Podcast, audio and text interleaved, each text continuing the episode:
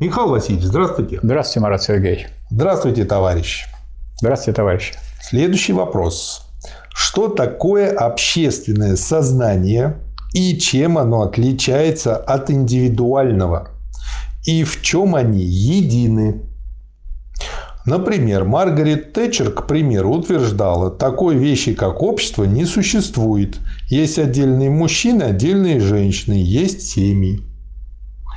И другой момент. Можно ли, к примеру, ПДД назвать моментом общественного сознания?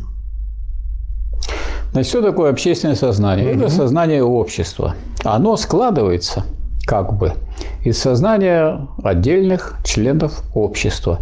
Но в нем различаются в том, что сказать, э, представляет собой индивидуальное сознание, сознание буржуазное, сознание социалистическое или пролетарское и сознание мелкобуржуазное.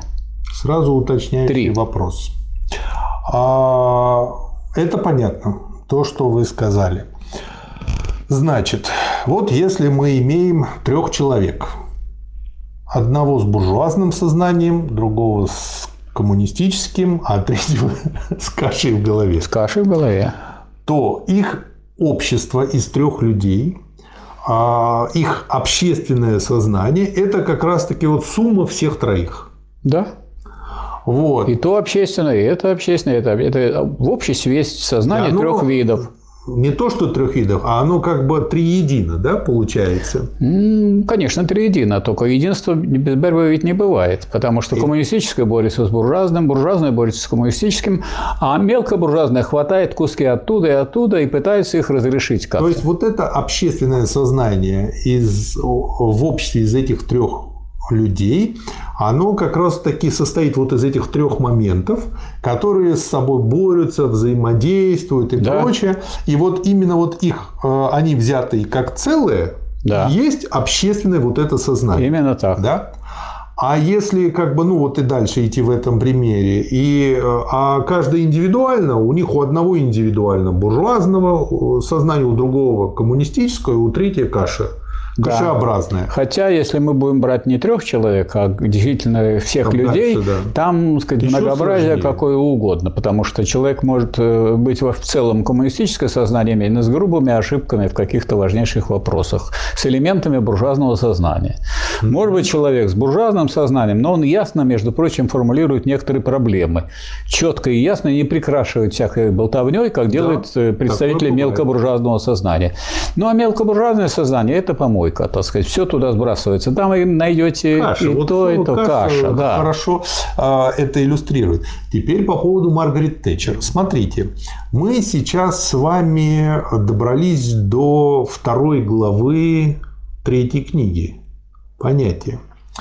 И там, когда мы записывали, мы обнаруживали очень интересный момент, который для меня поначалу был не очень очевидный о том, что отличает э, математическое «и» и диалектическое «и».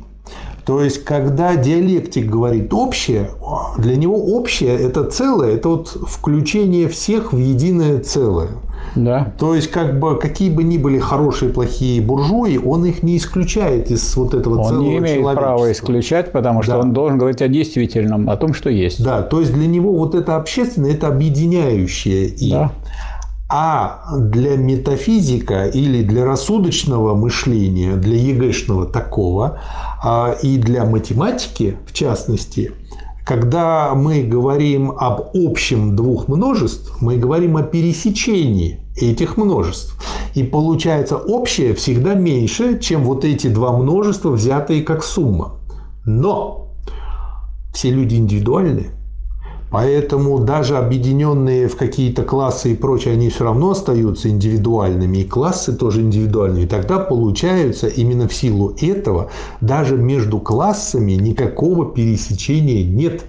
И говоря вот так вот э, рассудочно, если дальше довести мысль математически до логического завершения, то э, математическое общее становится пустым множеством, нуль множеством. И тогда и можно объяснить высказывание Маргарет Тэтчер, когда она сказала, что есть отдельно мужчины, есть отдельно женщины. Ну, наверное, мимо семьи она все-таки не могла пройти, и поэтому добавила еще и семьи, потому что дети откуда-то берутся. Вот. Хотя, если бы она была последовательным метафизиком, то она бы тогда сказала, что и семей нет, и детей нету. Значит, по поводу Тэтчер хочу сказать, что аналогия есть худший вид рассуждений. Угу. Тут никакого, так сказать, у него глубокого знания и понимания у Маргарет Тэтчера нет. Она типичный представитель буржуазной идеологии. Она видит только себя, свой класс и рассуждает о себе, о своем классе. А другие вообще не люди. Потому что у них нет столько а, денег. Оттуда идет вот это логическое, вот. да. Вот а что касается общественного сознания, оно именно потому, что общество едино, то, сказать, единство его выражается в том, что есть мелкобуржуазный класс, и этот мелкобуржуазный класс это имеет общую кашу которая э, может быть и у представителей в целом пролетарского сознания в какой-то мере, в целом у представителей буржуазного сознания тоже в какой-то мере. Ну, а особенно характерно для мелкой буржуазии, потому что там есть и то, что выгодно трудящимся, и то, что выгодно буржуазии, и вот они поэтому, так сказать, с этим ходят. И получается, что они пытаются мирить противоположные классы, а противоположные классы душат эту самую мелкую буржуазию, потому что она всем мешает, а она плачет и все время ноет. Да. Вот картина а, а общество одно, и поэтому сознание одно у меня. И если у меня в правом виске есть ну, какая-то боль, то нету, то нету да. такого, что у меня, так сказать, может обязательно в левом. Нет, э, у меня может быть вот оно переходит туда или сюда. То есть оно единое общественное сознание, и нельзя из этого единого выкидывать ничего. Можно еще привести, хотя аналогия не лучший вид для рассуждения, как вы верно заметили, но да. просто как образ, э, помогающий схватить лучше картинку. А, есть такое понятие физики равноденствующее равнодействующая да. сила, да. Вот. И, соответственно, вот это общественное сознание, это как бы вот сумма всех этих векторов в да. какой-то один равнодействующий да. вектор. И по этой причине никакую из составляющих нельзя исключить, потому что равнодействующий поменяется да. тогда. Ну, а как раз вот э, очень большое обилие этих самых э, разных векторов э, как раз в мелкобуржуазном сознании, потому что пропорция буржуазных идей и, и пролетарских у разных представителей мелкой буржуазии разная – да, и, кстати, на этой метафоре можно еще и показать, к чему ведет либерализм, поскольку каждый говорит, мой вектор главный, верчу как хочу, есть отдельные мужчины, есть отдельные женщины, то есть и получается вот в создании, а в этом плане Тэтчер искренне, искренне говорила, она действительно наверняка так считала, что нету такого, но тогда вот этот равнодействующий вектор испаряется, Получается куча разнонаправленных векторов и нету никакого общества. То есть, так если я вам искренне... получается буржуазное сознание, оно само разрушает то общество, которое было до него построено. И поэтому дальше развитие, кроме как через коммунизм, и не получится. Нет, оно не разрушает. Оно как раз маскирует наличие господствующего буржуазного сознания в буржуазном обществе. На самом деле э, мы имеем тут три вида мелкобуржуазное смешанное сознание, пролетарское, чисто пролетарское и чисто буржуазное.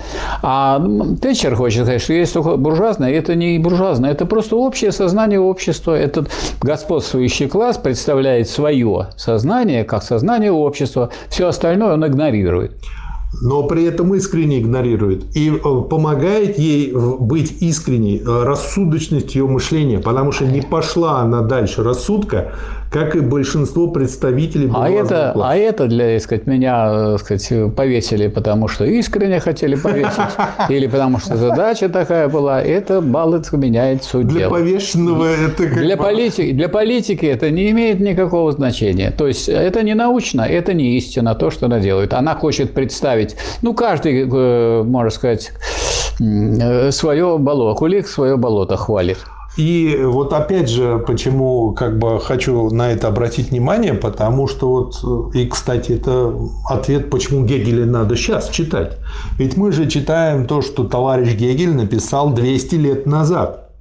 Но это настолько злободневно, потому что он как раз-таки показывает, что сам рассудок не выберется из этого. То есть мы э, не берем вот как бы тех умных и сознательных буржуев, которые понимают и просто ради своей машины вот делают то, что делают. Мы берем большинство таких вот буржуев, которые просто дальше рассудка не пошли. И им дальше нужно помогать. Вот чем мы, собственно, и занимаемся. Почему мы сейчас, когда пропагандируем Гегеля, мы помогаем коммунистическому движению вперед, потому что по мере того, как буржуй, э, искренний буржуй, э, ну, человек, который верит вот во всю эту кашу, потом увидит все грехи своего мышления, начнет мыслить, хочешь, не хочешь, он начнет видеть, а вот тут вот ложь, а вот тут вот ложь, а вот туда надо. То есть получается, что а, Гегель опять злободневен. Вот в чем дело. Те буржуи, которые увидят, они уже себя показали. Это товарищ Энгельс, который, у которого папа. Папа буржуй. Таких буржуев, которые видят на самом деле истину и переходят на позиции рабочего класса, единицы. И Маркс буржуазный да. интеллигент, и Ленин дворянином был. Поэтому есть такие люди, которые переходят, а это и есть великие люди, которые они поднялись выше узкого сознания своего класса и встали на передовые позиции с точки зрения мировой истории. И с этой точки зрения, там, тысяча лет для того, чтобы стать диалектиком, это очень мало, потому что много-много тысяч лет надо для того, чтобы человечество пришло к пониманию диалектическому. Но для нас даже важны не столько олигархи, сколько мелкие буржуи, потому что они самые эксплуатируемые, и они занимают двойственную двойственную позицию, и они даже не видят, как их эксплуатируют. Именно да. вот э, играя на той идее, что они могут стать большими буржуями а 99% из них разорится и станет пролетариатом. Да. И поэтому вот когда они поймут, они начнут бороться гораздо Они не начнут. Они сначала попадут в ряды рабочего класса, а потом начнут. Да. Никогда нигде мелкой буржуазии, кроме вспышка пускательства, никаких, никакой серьезной борьбы не вела и вести не может. Но бывают ситуации такие, как, вот скажем, присоединение крестьянства к э, революции, когда это затрагивает самые глубокие их интересы, mm-hmm. вот интересы земли. Я это имел в виду. Вот это да. То есть бывают такие случаи в истории, они не частые, но бывают. А вот уже в других э, европейских странах уже прошла эта революция, уже землю, землю отобрали давно, и это не стало стимулом поддержки крестьянского движения в пользу рабочего класса. Да. Ну, я надеюсь, ответили на вопрос. Я думаю, да. Угу. Спасибо, товарищи. Спасибо. Основное в ленинизме, а основное в марксизме, кроме того, вот э, книги, например, из серии «Марксизм, ленинизм. Эпохи диктатуры пролетариата», другие серии и просто монографии. Короче, три источника, три составных части марксизма и марксизм, ленинизм эпохи диктатуры пролетариата. Да, вы можете по ссылке зайти, выбрать те книги, то, что мы издали, в бумажном виде их оплатить и купить, в электронном виде просто скачать бесплатно, зарегистрировавшись. Ну и кроме того, если вы хотите помочь общему делу, вы можете помочь проспонсировать общее дело. Там такая возможность тоже предоставлена.